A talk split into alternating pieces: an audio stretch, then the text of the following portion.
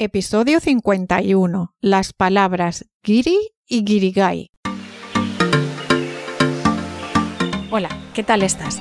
Bienvenido o bienvenida a Examen Dele, el podcast donde comparto toda la información, trucos y estrategias para conseguir el diploma de español Dele. Yo soy Carmen Madrid, profesora de español para extranjeros y autora de libros para estudiantes de español, examinadora acreditada por el Instituto Cervantes en todos los niveles del DELE y especializada en preparar a alumnos que quieren conseguir el diploma DELE. En este podcast te cuento todo lo que he aprendido en estos 20 años. Puedes contactar conmigo en mi web delexam.com o en carmenmadridonline.gmail.com. ¡Empezamos! Hola amantes del español y de las expresiones. En este episodio te voy a hablar de las palabras giri y girigai. ¿Estas palabras están relacionadas de alguna manera? ¿Giri es una palabra negativa? ¿Deberíamos enfadarnos si alguien nos llama Giri? ¿Cuál es su origen? Hace unos años, antes de la pandemia, estuve en Berlín con mi marido. Compramos una tarjeta de transporte en el aeropuerto para toda la semana. La validamos en el autobús que cogimos en el aeropuerto para ir a nuestro apartamento, como nos indicó la persona que estaba en la oficina de transportes. Al día siguiente nos fuimos de turismo por Berlín y entramos en el metro. Buscamos los tornos o el lugar donde poner o meter la tarjeta de transporte como hacemos en Madrid y no lo encontramos por ningún lugar. Después nos enteramos que en los transportes de Berlín no hay tornos ni tienes que mostrar tu tarjeta. Parece que en algún caso sí, pero no lo entendí muy bien. Pero de vez en cuando, personas que trabajan para el servicio de transporte los revisores pasan por el metro y te piden que muestres la tarjeta, como pudimos comprobar. Esto que nos pasó a nosotros en Berlín es normal, porque allí éramos guiris y no podíamos saber todas las costumbres o cómo funcionan todos los transportes del mundo. Entonces, ¿qué es un guiri? Un guiri es una persona extranjera, pero no un inmigrante que va a trabajar. Un guiri es más parecido a un turista, o a un estudiante de español que está en el país no por necesidad, sino porque le apetece. ¿Cómo reconocer a un guiri? Normalmente no controla totalmente las costumbres, cómo funcionan las cosas, etc., como me pasó a mí misma en Berlín. Muchas veces nos fijamos en la ropa porque no van vestidos como es costumbre en España. Por ejemplo, sandalias con calcetines es algo que un español no comprende. Si hace calor, sandalias. Si hace frío, calcetines. Las dos cosas juntas es de mal gusto vistiendo y es muy común entre alemanes jubilados que visitan nuestro país en las costas. Esto es como llevar un cartel de soy guiri.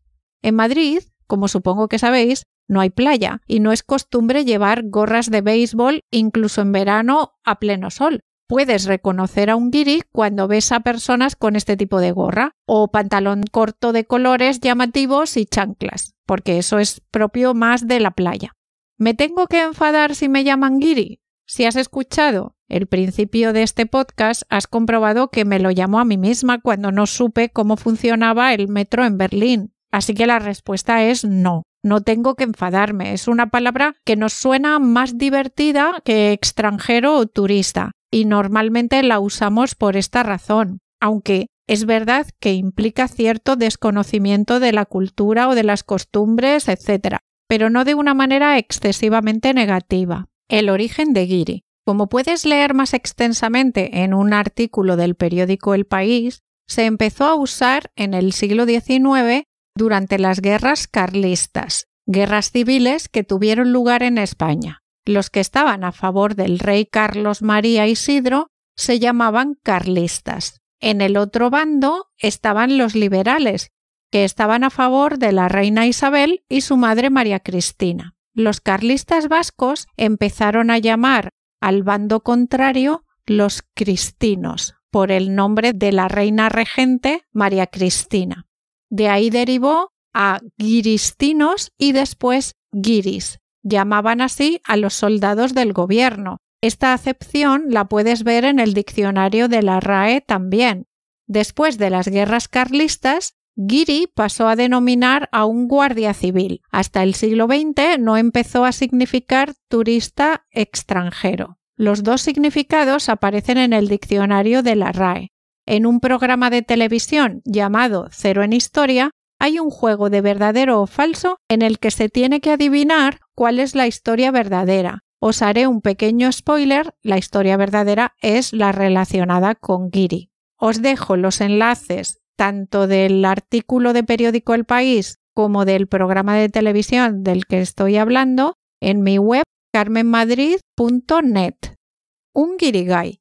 Un guirigay es el ruido producido por un grupo numeroso de gente que grita, alborota y que hablan todos al mismo tiempo. Es una palabra onomatopéyica, o sea, que es la imitación de ese ruido que se produce cuando hay mucha gente hablando. Tú intentas comprender algo de lo que dicen, pero no puedes diferenciar las palabras y escuchas sonidos guturales, sonidos como producidos por la garganta. En este sentido, girigai está relacionada con palabras como gargajo, garganta, gorgoreo, gorgorito, Gorgoritos significa los sonidos que produce una persona que canta mal. Regurgitar o el irónico gorigori, el canto en latín de los religiosos. Algunos autores creen que además de la onomatopeya, esta palabra pudo estar influida por la palabra algarabía, que habría reforzado los significados concretos de lenguaje confuso y griterío, confusión, etc., que comparten ambas palabras, sin descartar una posible ayuda para fijar la forma de la palabra. Si buscamos en el diccionario de la RAE, encontramos que también significa coloquialmente lenguaje confuso y difícil de entender. Girigai se escribe terminado en Y. Su plural es girigayes o girigais. Casi nunca se usa en plural, pero se prefiere guirigais. Sinónimos serían galimatías, jerga, escándalo, jaleo, confusión, pollón, bronca, alboroto o algarabía. En el titular aparece guirigay monárquico republicano. El rey Felipe VI ha presidido la corrida de la beneficencia de esta tarde. Es posible que esta explicación no te baste para entender el significado del titular y sea necesario leer el artículo del país. Se trata de un artículo sobre una corrida de toros a la que asistió el rey Felipe VI.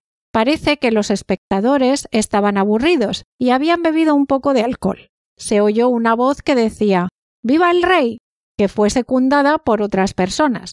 Entonces el torero se enfadó un poco porque intentaba concentrarse. Después alguien gritó Ábalos, dimisión ministro que también estaba presente, y posteriormente se oyó ¡Viva la República! Y claro, puedes imaginar qué puede pasar cuando se encuentran personas con dos opiniones políticas tan diferentes, los monárquicos y los republicanos. Y esto es lo que aparece en el artículo. En fin, que se armó un barullo de armas tomar. El asunto no fue a mayores, pero el público encontró en el guirigay la diversión ausente en el ruedo, y todo porque el espectáculo carecía de interés. En el episodio 49 hablamos de la expresión armarse un lío, y ahora armarse un barullo o armarse un guirigay. Ser de armas tomar. Una persona de armas tomar es una persona en cierta manera peligrosa, que puede tomar un arma en cualquier momento, con el valor suficiente para empezar una pelea ahora mismo. Se usa a menudo para hablar de mujeres con temperamento, con un carácter un tanto fuerte, mujeres de rompe y rasga o mujeres de armas tomar. En mi opinión tiene un cierto tono de machismo porque parece que las mujeres deben ser dulces y no tener mucho carácter o un carácter fuerte. Ahora te voy a decir algunos ejemplos de las palabras y expresiones que hemos visto hoy. El guirigay que se armó en la fiesta fue tan grande que la policía tuvo que intervenir. La reunión de padres se convirtió en un guirigay cuando empezaron a discutir sobre la educación de los niños. Mi abuelo era un hombre de armas tomar que luchó en la Segunda Guerra Mundial. La nueva jefa es una mujer de armas tomar que ha logrado sacar adelante la empresa. La mujer que regentaba el local era una mujer de rompe y rasga que no permitía que nadie la increpara. Los guiris suelen pedir paella en los restaurantes de la Plaza Mayor de Madrid. La mayoría de los guiris se han puesto súper rojos por tomar el sol sin protección. Y esto es todo. Gracias por escucharme, especialmente gracias a los que están suscritos a los ejercicios de vocabulario, porque hacéis posible que exista este podcast. Ya solo me queda pedirte que me escribas un comentario, que compartas el podcast con amigos que estudien español y nos vemos el próximo viernes con otra expresión y el martes con un podcast sobre vocabulario de examen DELE.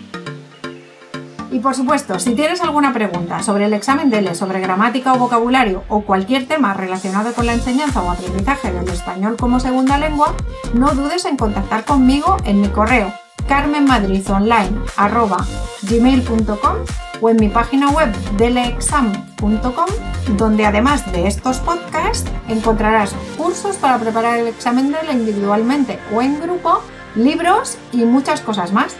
Muchas gracias y hasta el próximo día. Así que, ¿estás listo para demostrar tu nivel de español al mundo?